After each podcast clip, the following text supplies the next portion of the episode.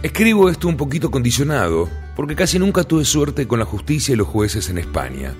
Mi experiencia es poco satisfactoria.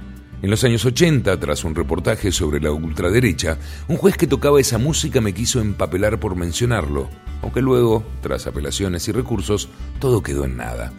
Peor suerte tuve cuando un individuo pretendió sacarme 80.000 mortadelos acusándome de plagio y tras ganarle tres juicios se dio la casualidad de que el último cayera en manos de una compañera de profesorado en la misma universidad, puerta con puerta, del abogado de mi parte contraria. Naturalmente, nada tuvo que ver eso con la sentencia. Lo cuento solo como simpático y superfluo detalle costumbrista.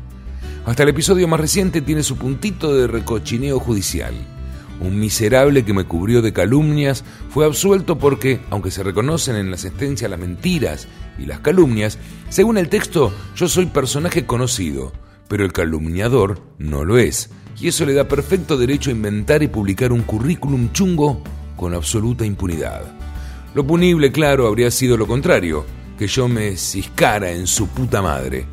Ahí sí me habrían sacudido bien sus señorías con el ánimo templado por tan deliciosos antecedentes y otros que omito por no aburrir, una vez gané un juicio en Canarias, pero tardé meses en creérmelo.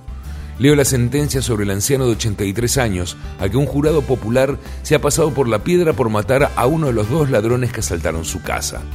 Por suerte para el matador, me digo, no era personaje conocido, porque en tal caso tal vez le habría caído una temporada más larga y ejemplarizante.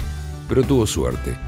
Como se trataba solo de un abuelo que no escribe novelas, ni firma artículos, ni sale en la tele, quedó fascineroso se le metieran en casa y le dieran una buena estiva a él y a su anciana esposa, y que él agarrara una pistola y, a sus 83 años, insisto, le pegara un tiro a uno de ellos y luego le pegara otro tiro más, le ha costado solo dos años y medio por rápido de gatillo.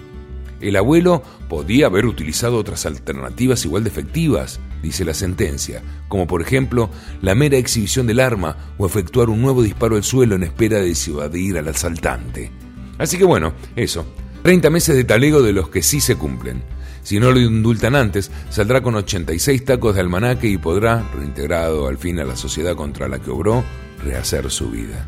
Imaginen con cuánto acabo de contar como lo supongo de crudo el día o la noche en que dos treintañeros malosos decidan hacerme una visita a domicilio.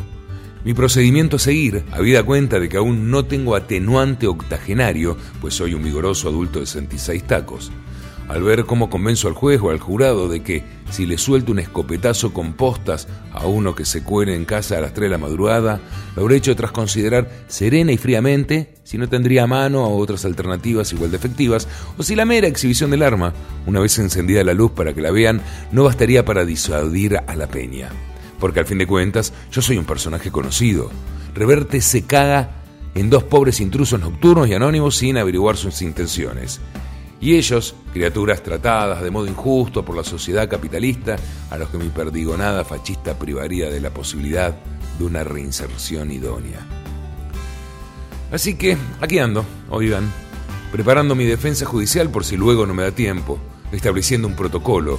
Antes que nada, si abro los ojos y encuentro a alguien en mi dormitorio, deberé encender la luz y preguntar si ha entrado a robar o a pedirme un autógrafo.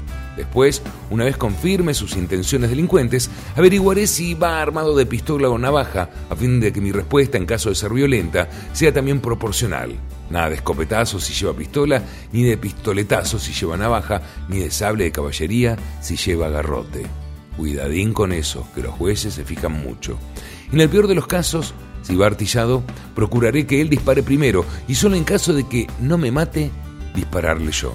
Aunque sin matarlo, por supuesto, porque si me lo cargo, sin duda alguien apreciará en lo mío un exceso de legítima defensa. Así que lo primero será tirarle al aire, ¡pum! Y solo si eso no lo disuade, podré apuntar a una pierna. Aunque procurando, claro, no darle en el femoral, porque entonces palma y la liamos parda. Y a la cabeza, desde luego, ni se me va a ocurrir. Ahí solo podré dispararle en caso de que él me haya matado antes. Aún así ya veremos.